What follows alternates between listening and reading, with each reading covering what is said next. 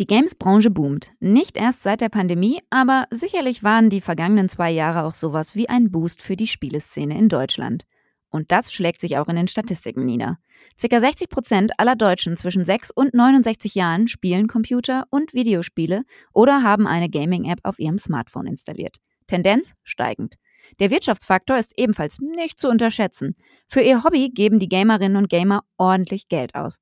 Knapp 4,6 Milliarden Euro haben SpieleentwicklerInnen in Deutschland laut Game, dem Verband der deutschen Gamesbranche, im ersten Halbjahr 2021 umgesetzt. Ein Markt, der wächst und der für immer mehr Branchen wie auch Medienmenschen und MacherInnen interessant wird. Ich bin Susanne Adele Schlüter. Ihr hört This is Media Now, den Podcast der Medientage München. Und das hier, das ist das Intro, was ich durch einen gekonnten Druck auf den Play-Button jetzt für euch abspiele. This is Media Now, der Podcast der Medientage München.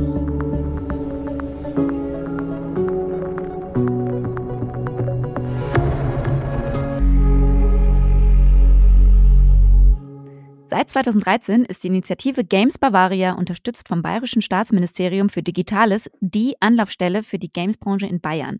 Und seit Dezember letzten Jahres ist sie Teil der Medien Bayern GmbH. Es wird also höchste Zeit, dass wir auch hier im Podcast einen Blick in die Gamesbranche Deutschlands werfen. Wo stehen wir im internationalen Vergleich? Was sind die Trends, die aus der Gaming-Szene auch in andere Branchen rüberschwappen? Wo gibt es Berührungspunkte? Und was sollten HörerInnen dieses Podcasts auch in Zukunft im Auge behalten?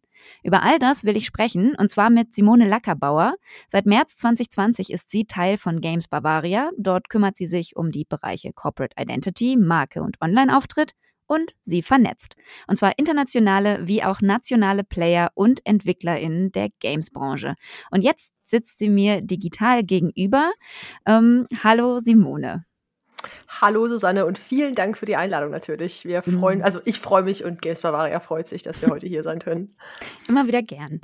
Ähm, in der Vorbereitung für unsere Aufnahme habe ich mich natürlich so ein bisschen äh, quer durch die äh, Gaming-Landschaft Deutschlands geklickt äh, und habe da eine ganz äh, lustige Schlagzeile gelesen. Und zwar, dass äh, Donald Tusk 2011 ein äh, sehr interessantes Gastgeschenk an Barack Obama gemacht hat, nämlich er hat äh, eine Auf Ausgabe von The Witcher 2 geschenkt, als Barack Obama auf Staatsbesuch war. Und ich habe mich gleich gefragt, ob es da heute eigentlich ein deutsches Pendant gäbe, wo du dir vorstellen könntest, dass Olaf Scholz das irgendeinem Gast in die Hand drückt. Gibt es da schon was Deutsches? Können wir da wow. schon was verschenken? wow. Ähm, also es gibt natürlich gewisse Genres und Arten von Spielen, die in Deutschland auf jeden Fall sehr weit verbreitet sind, sowohl äh, in der Herstellung als auch in der Distribution.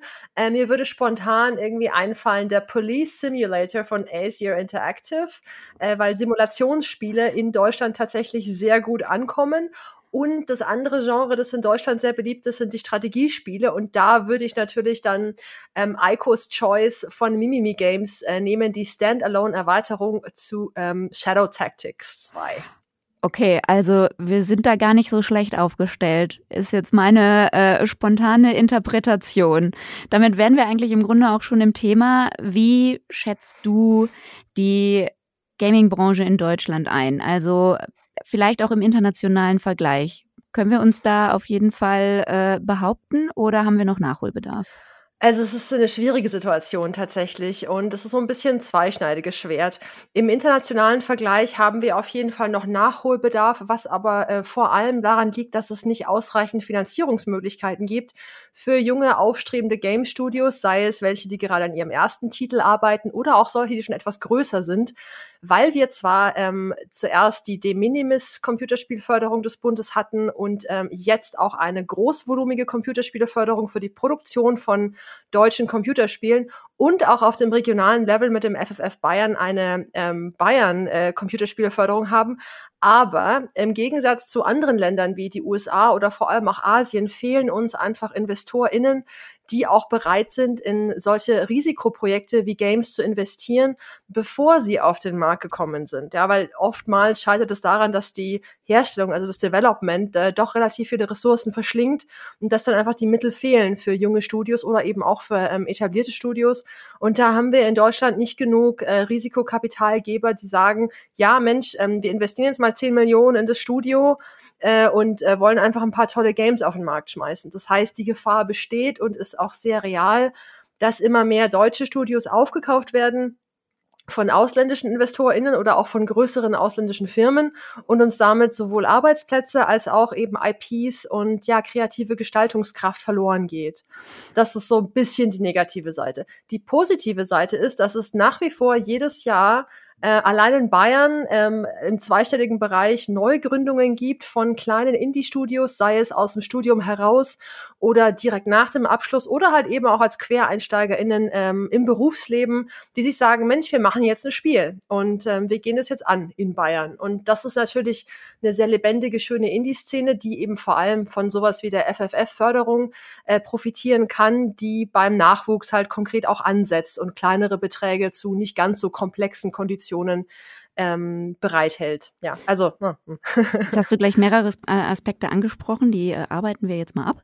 Mhm. Ähm, Einmal ähm, Risikobereitschaft. Ähm, ist die Szene noch nicht so alt? Ist die noch äh, recht jung, dass man da noch nicht diese Erfolgserlebnisse hatte? Du hast jetzt schon den Simulator angesprochen. Ich habe auch bei der Recherche den äh, Landwirtschaftssimulator 19 gefunden, der ja auch äh, äh, eifrig gespielt wird. Also es äh, man, man spielt ja die, äh, die Spiele, aber äh, das hat jetzt die, äh, die Wirtschaft noch nicht überzeugt. Oder glaubst du, das Wirtschaftspotenzial ist noch überhaupt gar nicht ähm, in der Form greifbar, ähm, äh, wie es eigentlich sein müsste? Oder ja, man erkennt es einfach noch gar nicht. Ja, ich denke, dass da einfach noch ein bisschen Sichtbarkeit für die deutsche Games-Branche an sich fehlt. Immer wenn ich erzähle, was ich eigentlich mache bei Games Bavaria, dann ist so die Reaktion so, hä, ich wusste gar nicht, dass wir irgendwie in Bayern oder auch in Deutschland so viele Computerspiele produzieren. Und es ist eine sehr lebendige Szene. Man kann das tatsächlich durchaus mit der Filmbranche auch ähm, vergleichen. Da gibt's auch Blockbuster-Filme aus Deutschland und so kleine nischige Indie-Filme. Also diese Szene existiert und sie existiert auch nicht erst seit gestern. Also seit es Computerspiele gibt, wird auch in Deutschland da getüftelt und gebastelt entwickelt. Und der kommerzielle Erfolg ist halt, naja, so ein bisschen einfach beschränkt dadurch, dass die Mittel fehlen, dass man es einfach größer anlegt. Und das Potenzial ist auf jeden Fall absolut da. Erstens sehen wir einfach immer wieder, dass erfolgreiche Titel ähm, dann auch äh, Kundschaft anziehen äh, aus dem Ausland, die exportiert werden, die übersetzt werden, die sich durchsetzen. Das sind so diese einzelnen kleinen Glanzlichter. Aber andererseits haben wir jetzt halt auch mit Sachen wie ja der Blockchain, der NFT-Thematik und natürlich dem Metaverse äh, wieder neues Potenzial für Bereiche, in denen Games tatsächlich auch, also die Expertise aus Games-Firmen gefragt ist und zwar anders, als es jetzt auch schon ist äh, in der Industrie. Also BMW zum Beispiel 3D-Animationen äh, und sowas für, für Simulationen für Autos und so weiter. Das wird alles auch, also viel davon auch mit Games Engines gemacht. Also da ist schon auch ein bisschen eine Synergie da zwischen Games und anderen Industriebereichen, aber da sind halt Games nicht als Games sichtbar. Mhm. Und mit dieser ganzen Metaverse-Thematik könnte sich das eben im Idealfall noch mal ein bisschen wandeln. Da kommen wir auch gleich noch ähm, hin. Du hattest jetzt schon von unterschiedlichen Fördermöglichkeiten gesprochen. Einmal, dass der Bund ähm, jetzt ein bisschen mehr Geld, äh, ein bisschen mehr ist gut, aber schon eine, eine, eine größere Menge Geld rein, reinpumpt. Ich glaube, es sind 250 Millionen. Ist ähm, damit was zu holen? Also kann, unterstützt es wirklich auch die einzelnen Studios?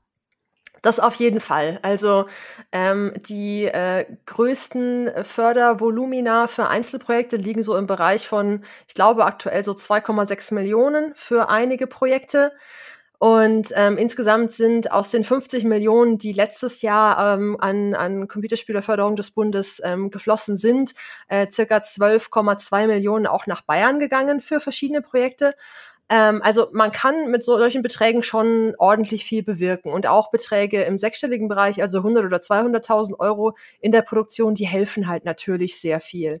Aber es ist halt, äh, kommt immer darauf an, okay, wie ambitioniert ist das Projekt ausgelegt? Ist es ein Mobile Game? Ist es ein Multiplayer-Spiel? Das sind halt, also Mobile Game ist viel einfacher sozusagen ähm, fertigzustellen, zu entwickeln als äh, ein Multiplayer-Spiel, das auf dem PC laufen soll. Soll es Portierungen geben für Konsolen? Wenn ja, welche? Mit welcher Engine wird es mhm. gemacht? Wie groß ist das Team? Kauft man sich sowas wie Musik oder auch Artworks extern ein oder produziert man in-house? Also da ist ähm, das sind alles Fragen, die berücksichtigt werden müssen, wenn man beurteilen möchte, ob quasi ein bestimmter Betrag jetzt was bewirkt oder nicht. Du hast gerade schon gesagt, dass du öfter gefragt wirst, äh, was, was machst du eigentlich bei der Games Bavaria? Das möchte ich dich jetzt auch fragen. Was ist die Games Bavaria und hm, was machst du da? Wen förderst du? Wen fördert ihr? Womit macht ihr das? Was, ähm, was kann man erwarten, wenn man sich an euch wendet? Ja, also ursprünglich ist Games Bavaria 2012 entstanden aus einer Reise von verschiedenen Computerspielefirmen aus Bayern zur ähm, Paris Games Week. Das ist also eine Spielemesse in Paris und da kam dann von verschiedenen AkteurInnen, äh, auch der FFF Bayern war da mit dabei, die Idee, Mensch, lasst uns doch einen Verband gründen, um quasi die Interessen von Games-Schaffenden in Bayern besser zu vertreten. Nur ganz kurz für die, die mhm. nicht äh, aus Bayern kommen, FFF Bayern, kannst du da kurz sagen, was das ist? Genau, das ist der Film-Fernsehfonds Bayern und die fördern eben unter anderem Filmprojekte und auch Games- und XR-Projekte. Genau. Und ja, daraus entstand dann eben äh, zwei Dinge. Einmal Games Bavaria, wie äh, wir, beziehungsweise ich es jetzt kenne. Ähm, das ist dann gefördert, äh, seit 2019 gefördert vom Digitalministerium, wurde davor vom Wirtschaftsministerium gefördert.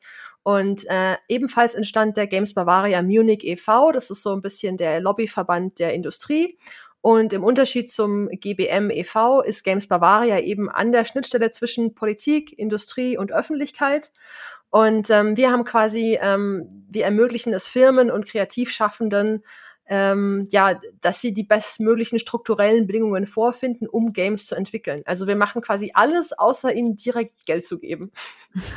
Ihr schafft das Netzwerk sozusagen. Genau, wir schaffen das Netzwerk, ja. Zu, zu denen, die, die daran interessiert sind, natürlich jetzt auch ähm, mit Blick auf die Medientage, die unterschiedlichen anderen Branchen, die dazugehören.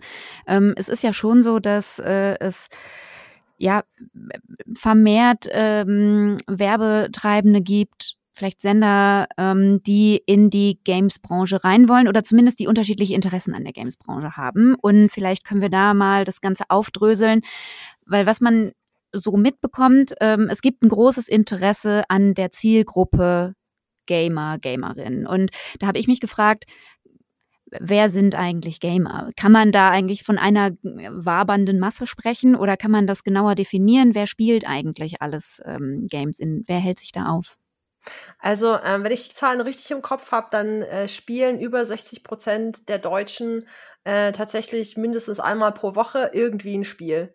Das kann eine veraltete Zahl sein, aber ich meine, das ist die, ähm, die aktuelle, die aus dem, aus dem Game-Jahresbericht. Ähm, das heißt, viele Menschen haben eigentlich wirklich Kontakte zu Games und der, die Gamerin ist ähm, ja jetzt viel heterogener, als diese Persona es früher war. Früher war das so das typische Bild, okay, äh, männlich, ähm, eher jung und ähm, ja, vielleicht auch so ein bisschen sozial abgeschottet. Aber spätestens seit den Mobile Games ist das längst nicht mehr der Fall und wir haben eine sehr, ja, eine sehr diverse Zielgruppe aus allen Altersschichten, äh, auch ähm, männlich und weiblich, je nach Genre so ein bisschen unterschiedlich, aber jetzt auch nicht so, dass man sagen könnte, es gibt Spiele nur für Frauen und Spiele nur für Männer. Also man kann GamerInnen wirklich jetzt in allen Altersklassen finden, vom Silver Surfer, der dann eben quasi in den 50er und 60er Jahren nochmal die Games entdeckt, aber halt eben auch angefangen bei kleinen Kindern, die durch ähm, pädagogisch auch wertvolle und entsprechend bewertete Lernspiele und Lern-Apps äh, an verschiedene Aspekte äh, des Lernens herangeführt werden. Also es ist wirklich ein sehr, sehr breites Feld, das da bespielt werden kann.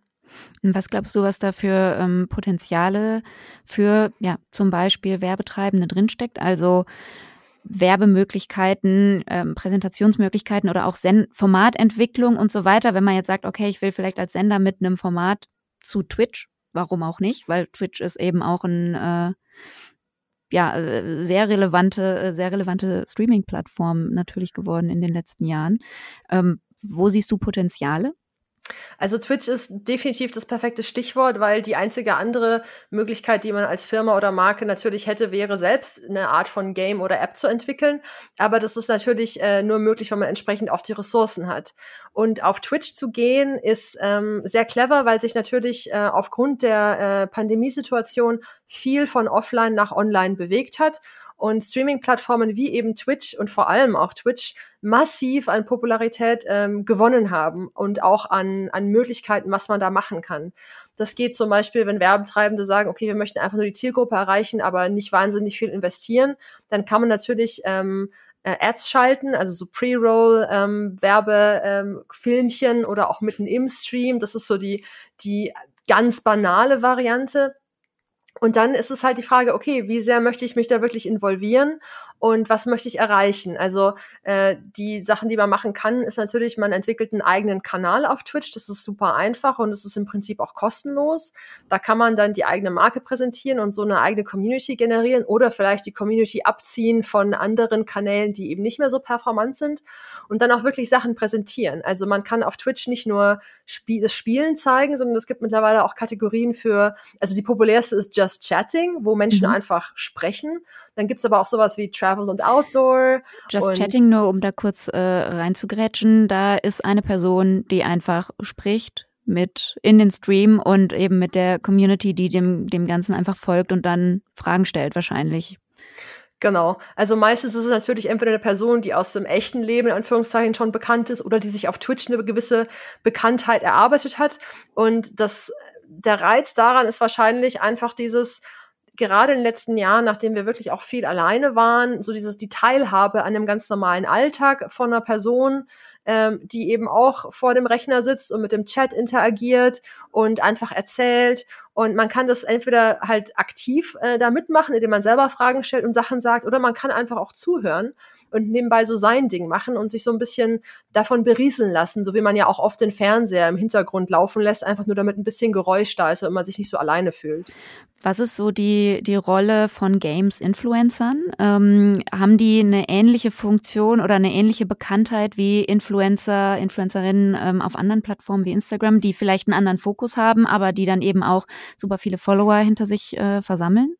Genau, das ist nämlich die andere Möglichkeit, wie Werbetreibende und Marken auf Twitch sich etablieren können, indem sie eben mit solchen InfluencerInnen zusammenarbeiten. Und das Besondere für mich, wenn ich im Vergleich mir die Games, Twitch-InfluencerInnen, also die StreamerInnen anschaue, im Vergleich zu ähm, anderen regulären InfluencerInnen, meinetwegen auf Instagram, dann habe ich das Gefühl, dass bei den GamerInnen ähm, der, der USP so ein bisschen ist, dass die Personen doch nahbarer sind weil die Lebenswelten ähm, nicht ganz so, ja, nicht ganz so fern sind, nicht diese exotische mhm. Reise nach Afrika oder so, sondern ja, ist halt ein Typ oder eine Frau, die vor dem Rechner sitzen und vielleicht auch nicht äh, die allerteuersten Markenklamotten anhaben, sondern halt dann einfach ein, so ein cooles Setup haben, wo sie zocken und erzählen, vielleicht auch mal ein bisschen fluchen. Und man hat auch natürlich die Möglichkeit, dasselbe Spiel zu spielen wie der oder die Influencerin. Ja, vielleicht nicht in derselben Gruppe, also wenn jetzt das jemand ist, der wirklich sehr gut spielt,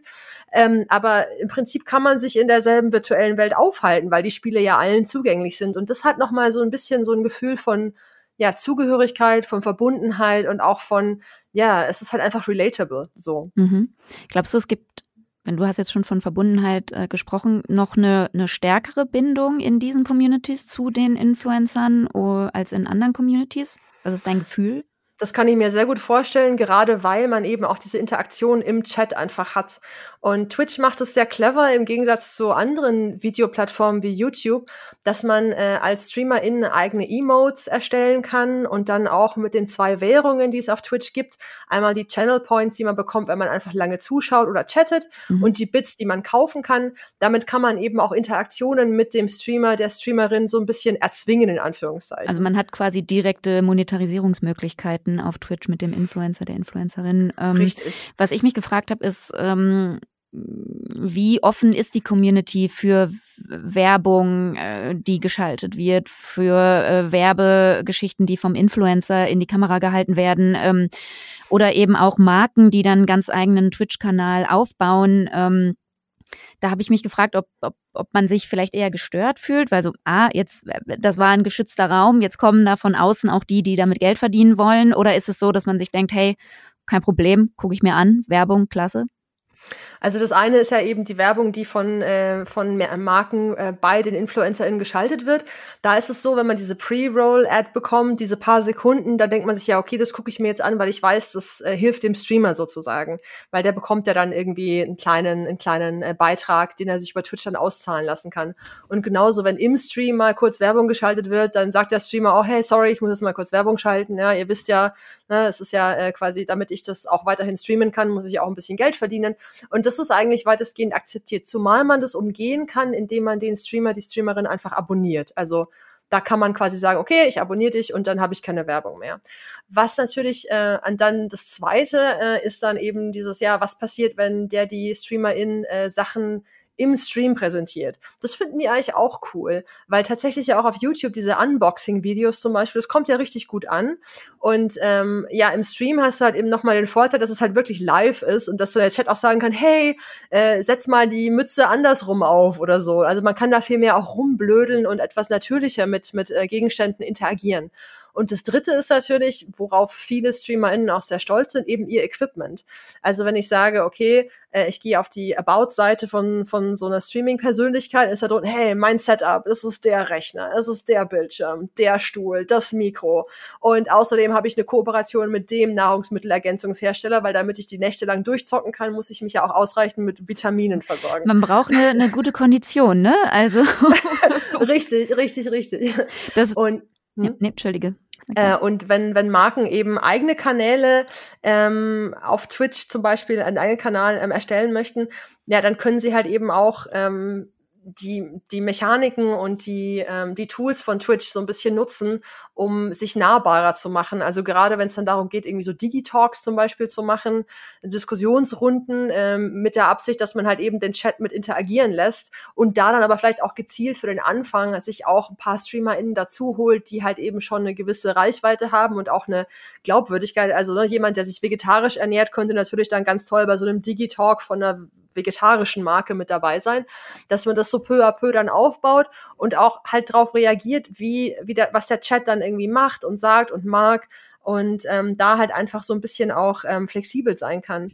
Und dann gibt's auch ähm, sowas wie Branded Streams. Da hat zum Beispiel dieser äh, die Fastfood-Kette Wendy's, ähm, als bei Animal Crossing irgendein Update rauskam, haben die ganz einfach ganz viele Clips, äh, Videos erstellt und gestreamt und dann auch äh, quasi permanent auf dem Kanal gehalten, wo Ausschnitte aus Animal Crossing präsentiert wurden, aber mit einem Wendy's Branding. Da war dann irgendwie so ein mhm. Dialogfenster von wegen, hey, und jetzt bestellt ihr einen Burger oder so. Also man kann quasi auch die Kategorien und die Spiele, die da gespielt werden, ähm, nutzen, um so auf einem eigenen Kanal halt ein bisschen eine clevere Werbung zu platzieren. Mhm. Du hast jetzt schon ganz kurz von der Kondition der Spieler und Spielerinnen gebracht, äh, gesprochen, was mich natürlich zum Thema E-Sports bringt, weil es ist ja nicht nur so, dass eben Sender, Marken und so weiter in die Streaming-Tools wie Twitch ähm, strömen. Es ist ja jetzt auch vermehrt so seit 2019, würde ich sagen, in Deutschland, ähm, dass es auch umgekehrt geht, dass eben äh, ja die Gamer, Gamerinnen in das lineare TV-Programm oder ich sag mal in das Online-Programm äh, ähm, äh, einzelner Sender ähm, kommt. Ich glaube, dass da Pro7 Max oder ähm, Sport 1 eigentlich ähm, Vorreiter sind. Ähm, ist es was, was du begrüßt, was du dir noch ähm, mehr wünscht, was noch mehr passieren sollte? Also e mehr E-Sports bei der Sportschau zum Beispiel? Also, hm, das ist auch so ein bisschen die Frage, wen man damit erreichen möchte, weil tatsächlich diejenigen, die sich ohnehin hauptsächlich online aufhalten, die schauen ja eher weniger lineares TV und die würden das dann sowieso eher über Twitch zum Beispiel konsumieren. Ähm, aber wenn man sagt, man möchte E-Sport an sich einfach bekannter machen und somit auch eine erhöhte Sichtbarkeit für Games ähm, erwirken, dann ist es natürlich sinnvoll, E-Sport als äh, eigene Sportkategorie in Sportsendungen zu bringen. Wobei es also für mich persönlich dann eigentlich auch wichtig wäre, dass man nicht nur den klassischen E-Sport hat, also du hast eine, eine Konsole, also ein, ähm, eine Maus in der Hand oder äh, hier ein, wie heißen die Dinger? Sorry. Joystick? ja, genau. Das ist wahrscheinlich nee, richtig. Das, ähm, eher all. äh, wie heißt denn? Controller. So, okay. Also. Ja, klar, Controller. Joystick, sorry, das war ein Gruß aus den 90ern von mir. Oder aus okay, also okay, also der, der nochmal. Ähm, also wobei es mir dann persönlich sehr wichtig wäre, dass eben nicht nur der klassische E-Sport, bei dem man mit Maus oder Controller an der Konsole oder am Rechner sitzt, ein bisschen mehr ähm, Präsenz erhält, sondern auch Physical E-Sport, was tatsächlich eine Kategorie ist, die noch super unterrepräsentiert ist, auch im Verständnis ähm, von äh, E-Sport außerhalb dieser Bubble, die eher aus dem Sport kommt und jetzt eben virtuelle Sportformate für sich entdeckt, bei denen man sich tatsächlich körperlich anstrengen muss. Ja, jetzt genau, du hast mich neugierig gemacht. Was ist mhm. der äh, Physical E-Sport? Also es gibt zwei Sachen, die mir jetzt spontan einfallen. Das eine ist ähm, Swift. Das ist eine Plattform für fürs Rennradfahren. Das heißt, du hast mhm. dein Rennrad zu Hause, hast es eingespannt in einen Smart Trainer und fährst dann Rad in einer virtuellen Welt zusammen mit anderen. Also es ist so ein Multiplayer-Rennradspiel sozusagen. Und es ist halt eine super gute Trainingsmethodik, gerade wenn es draußen zu kalt und zu nass und zu glatt ist, dass man eben indoor äh, sich äh, fit hält. Also Spinning nur mit einem. MMO dran gehängt quasi. Und das andere sind solche Sachen wie ähm, Augmented Reality oder Virtual Reality ähm, Anwendungen. Zum Beispiel haben wir in München äh, einen sehr umtriebigen, sehr umtriebigen Hersteller von, von einer Plattform, die heißt äh, Lymp.io. Das ist eine Hardware, so ein kleiner Beamer, der eine Spielfläche an eine Wand projiziert und der gleichzeitig deine Bewegungen im Raum erfasst. Und du kannst zum Beispiel, du musst einen Ball an diese Wand werfen oder auch äh, quasi mit einem Tennisschläger ähm, im Tennisball bestimmte Punkte an der Wand ähm, treffen, um quasi deine Koordination zu schulen oder auch dabei dann so Logikrätsel lösen, während du dich quasi im Raum bewegst und versuchst eben die Stellen an der Wand zu treffen, die ähm, jetzt gerade getroffen werden sollen. Mhm. Also das sind so Sachen, die auch ähm, meiner Meinung nach ein großes Potenzial bieten, weil das Vorurteil und das Problem, dass ähm, Gaming nach wie vor noch mit ähm, ja relativ unsportlichen Menschen verbunden wird, was eigentlich die E-Sportler, die man so sieht, also da, dem widersprechen auch einige tatsächlich, weil die auch sehr fit sind und eben auch so Kooperationen haben mit Fitnessmarken und so weiter und so weiter. Aber das Vorurteil ist schon noch so ein bisschen da und mit diesem Physical E-Sport könnte man das noch mal ein bisschen ja, einfach den Begriff E-Sport noch mal ein bisschen breiter streuen und ein Verständnis dafür schaffen, dass E-Sport und Bewegung und Gaming und Sport sich nicht ausschließen. Mhm. Du hattest vorher auch schon äh, ganz viele Themen angerissen, äh, die ja jetzt gerade im Trend liegen, die uns natürlich auch beschäftigen hier bei den Medientagen, wie NFTs und das Metaverse. Ähm, wie ist die Lage im Punkto NFT? Also ich in der Recherche habe ich gesehen, es gibt so ein bisschen zwei Lager. Das würde ich gerne mit dir ein bisschen durchgehen. Ähm, glaubst du, NFTs in Spielen ähm, haben eine Chance, haben Potenzial, dass sie sich durchsetzen? Das ist eine sehr gute Frage. Und bei dem Thema NFT denkt man natürlich das Thema Blockchain auch gleich mit. Und es ist wirklich so, es gibt diese zwei Lager. Ich habe noch keine Spielefirma ähm, gesprochen, die sagte, na ja, ist eigentlich ganz cool und vielleicht probieren wir es mal aus. Und es ist entweder, okay, wir machen was damit oder nee, wir brauchen das nicht, das bringt uns nichts, das ist völliger Quatsch für Games. Ähm, es gibt eine Firma hier in, in Bayern, in Regensburg, Zipsoft, die haben ein Game rund um die NFT-Technologie entwickelt. Das hieß NFT Boss Battles. Das gibt's natürlich auch noch, aber da wurde festgestellt, dass es zwar möglich ist, äh, die Technologie in den Mittelpunkt zu stellen, das Gameplay außenrum aufzubauen, mit diesen einzigartigen Transaktionen, aber das ist quasi, das Gameplay leidet darunter einfach. Das heißt, es ist sehr, also vom Gameplay her relativ schwierig, Stand jetzt, ein Spiel zu entwickeln, das wirklich Spaß macht und bei dem die NFT-Technologie wirklich sinnhaft genutzt wird. Weil alles, was ich jetzt weiß über Games und über Transaktionen in Games, ähm, ist es so, dass in den größeren Spielen vermutlich ohnehin jedes Item und jede Transaktion eine eigene ID hat, damit man es nachvollziehen kann. Es ist ja gerade in Multiplayer-Spielen oft so, dass es dann, naja, es gibt Betrugsversuche, äh, Betrugsversuche und der eine leiht einem was und dann kriegt es nicht mehr zurück und so weiter und so fort. Äh, das heißt, da gibt es eigentlich schon relativ gute Datenbanken, die vermutlich ähm, all diese Transaktionen bereits abbilden können. Natürlich ist es mit einem großen Aufwand verbunden, das dann rauszusuchen und rückgängig zu machen und so weiter und so fort. Also es ist kein perfektes System, aber ich sag mal, wenn der einzige Vorteil von NFT sein sollte, dass man Transaktionen und Gegenstände mit uniken IDs versieht, mhm. dann ist es was, wo ich sage, das ist eigentlich nicht so notwendig.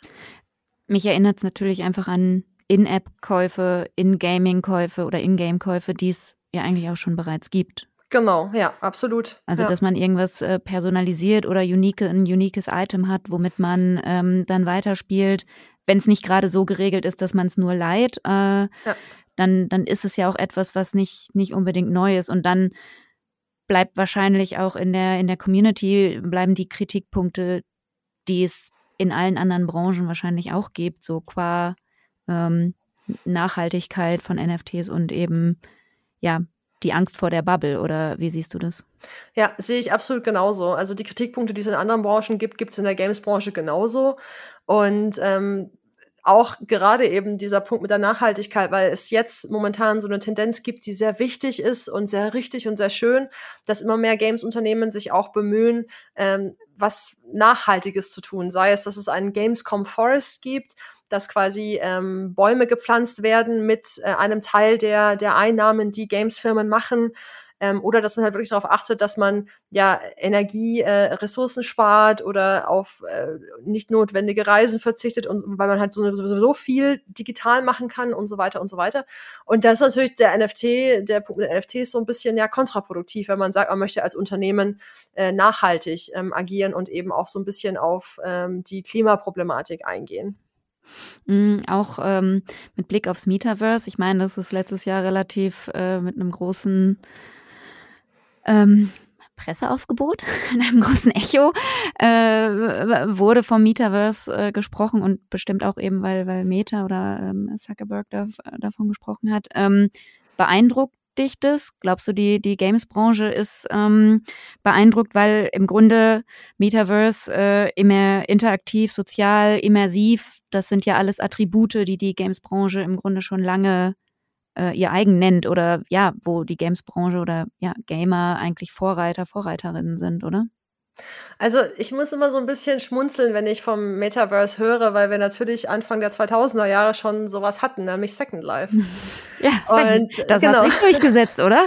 Richtig, also es, es, also es gab diesen es gab diesen Hype, wo dann irgendwie alle in Second Life gestürmt sind. Ich habe zu dem Zeitpunkt auch ein Heft über Second Life geschrieben, damals für die GameStar noch. Und dann war irgendwie dieser krasse Hype, alle wollten mitmachen und dann nach ein paar Monaten ist es wieder abgeflaut und dann hat man Second Life wieder in Ruhe gelassen. Es ist quasi so weiter, hat sich schön weiter so vor sich hin entwickelt, organisch und ne, and they lived happily ever after. Ähm, also, und wenn ich mir das jetzt anschaue, was da passiert, dann sehe ich das natürlich mit einer großen Neugierde, weil ich halt, ich denke halt für die bayerischen Games-Firmen so ein bisschen, denke mir, naja, vielleicht gibt es da Möglichkeiten, sei es im Bereich der Grundlagenforschung, ähm, hinsichtlich eben der, der Möglichkeiten für virtuelle Interaktionen oder auch der Bedeutung von äh, immersiven Erlebnissen ein bisschen was zu tun oder sei es wirklich auch aktiv an Technologien mitzugestalten, die so ein Metaverse erstens zugänglicher machen für ähm, Gruppen, die vielleicht nicht so digital affin sind oder die auch unter körperlichen Einschränkungen ähm, nur das nutzen können. Also eine Person, die nicht sehend ist, das könnte natürlich etwas schwierig werden. Mhm. Ähm, also, und das, und dann ist für mich halt so diese große Thematik, äh, im Vergleich zu den Ursprüngen des Internet äh, und dieser ganzen Cyberkultur aus den 1970er Jahren im Silicon Valley, die Frage, okay, wie, wie, wie können wir das wirklich so gestalten, dass es ein, ein, Erlebnis wird, an dem alle mitarbeiten können? Also der große Punkt vom Internet war ja, es ist dezentral, es ist nicht kommerzialisiert damals. Äh, und ähm, jeder kann so ein bisschen mitgestalten. Wenn wir jetzt aber hergehen und Meta oder äh, andere Player wie Microsoft, die ja jüngst Activision Blizzard gekauft haben und sich somit eine große Spieleexpertise nochmal mhm. mit an Bord geholt haben. Wenn wir von diesen Big Tech-Firmen quasi ein Metaverse präsentiert bekommen, ist die Frage, inwieweit es dann ja diese, diese gestalterische Freiheit gibt oder ob es dann am Ende doch nur darum geht, möglichst viele Daten abzugreifen. Und ähm, ich sehe da einfach noch nicht den Weg zu sagen, okay, man macht es so, dass es halt auch wirklich irgendwie sinnvoll ist, weil wir brauchen nicht noch viel mehr Cluster an Online-Anwendungen, die wir alle zusätzlich noch bedienen müssen. Wir mhm. brauchen wirklich Erlebnisse, die dann ineinander übergreifen und halt eine, ja, eine Zugänglichkeit ermöglichen. Ähm, aber wie können wir das machen, dass da gleichzeitig quasi auch kleine Player eine Chance haben, teilzunehmen? Und dann schaue ich mir halt Beispiele an wie ähm, Steam als Spieleplattform. Also Steam ist ein, ein, Anbieter, über den man sich viele verschiedene Spiele runterladen kann. Ähm, man hat eine eigene Spielebibliothek und ein eigenes Profil und man mhm. kann ähm, Achievements sammeln aus den verschiedenen Spielen. Und das ist so ein bisschen so eine Art von Meta-Plattform, um sich selber als Spielerin zu zeigen, welche Games man schon gezockt hat, mit wem man befreundet ist, äh, welche ähm, eben Belohnungen aus Spielen man gesammelt hat. Also da haben wir so ein kleines bisschen dieses ineinander übergreifen oder auch mhm. bei Blizzard zum Beispiel. Man äh, konnte, als StarCraft 2 in der Beta war und man die Beta gespielt hat, konnte man sich ein Haustier für World of Warcraft damit erspielen. Also mhm. da hatten wir auch so ein bisschen dieses ineinander übergehen. Und das sehe ich halt einfach noch nicht, dass es da irgendwie hingeht jetzt. Da liegt wohl noch ein bisschen, bisschen Arbeit vor uns. Mhm. Mm, ich danke dir für diesen ersten Rundumschlag. Einmal durch, äh, durch alle Trends und Themen und äh, alles äh, rund um Games, äh, ähm, die Games-Branche in Deutschland. Ich habe jetzt äh, natürlich noch eine Frage. Na, um genau zu sein, habe ich zwei. Einmal, wenn man ähm, mit Games Bavaria in Kontakt treten möchte, wie kann man das tun? Wie äh, kann ich an dich rantreten? Also am einfachsten ist es, eine E-Mail an mail at games-bavaria.com zu schreiben oder mich auf LinkedIn äh, hinzuzufügen und zu kontaktieren. Aber äh, die Mail-Ad ist die absolut erste Anlaufstelle und natürlich äh, Informationen über die Webseite www.games-bavaria.com. Da sind auch unsere Social-Media-Kanäle verlinkt. Also wie gesagt, LinkedIn, Facebook haben wir auch noch, aber wichtiger sind eigentlich Twitter und Instagram, äh, weil vor allem auf Twitter die Gaming-Bubble sich äh, aufhält. Und jetzt meine letzte Frage. Ähm, der Podcast heißt ja This is Media Now und über das Jetzt äh, und hier und heute in, in puncto Games haben wir gesprochen. Ähm, was wäre dein Wunsch für, ich sag mal, 2032? Wo, was ist so eine Gaming-Schlagzeile oder eine Schlagzeile in der Games-Branche, die du dir wünschen würdest? Also ich würde mir wünschen, dass wir nicht nur einen, sondern meinetwegen zehn Titel aus Deutschland haben, die Verkaufszahlen auf der ganzen Welt äh, Rekorde erzielen. Äh, das ist vielleicht so ein bisschen so eine äh, Weltherrschaftsfantasie, aber wir haben das Potenzial in Deutschland für richtig, richtig tolle Games, die noch viel zu wenige Menschen kennen. Und wir müssen daran arbeiten, dass wir den Nachwuchs ähm, auf jeden Fall fördern und auch die etablierten Firmen nicht vergessen, dass wir bürokratische Hürden noch weiter senken. Es hat sich schon sehr viel getan, da ist noch wahnsinnig viel Potenzial und dass eben auch deutsche InvestorInnen und KapitalgeberInnen äh, sich darauf einlassen, auf dieses Experiment Games, weil das einfach ein ganz wichtiger Bestandteil unserer Popkultur ist. Also meine Schlagzeile wäre, äh, diese Top 10 Games aus Deutschland schlagen alle Verkaufsrekorde. Das unterstütze ich. Vielen Dank für deine Zeit heute. Danke, dass du im Podcast dabei warst. Vielen Dank für die spannenden Fragen und die schöne Zeit.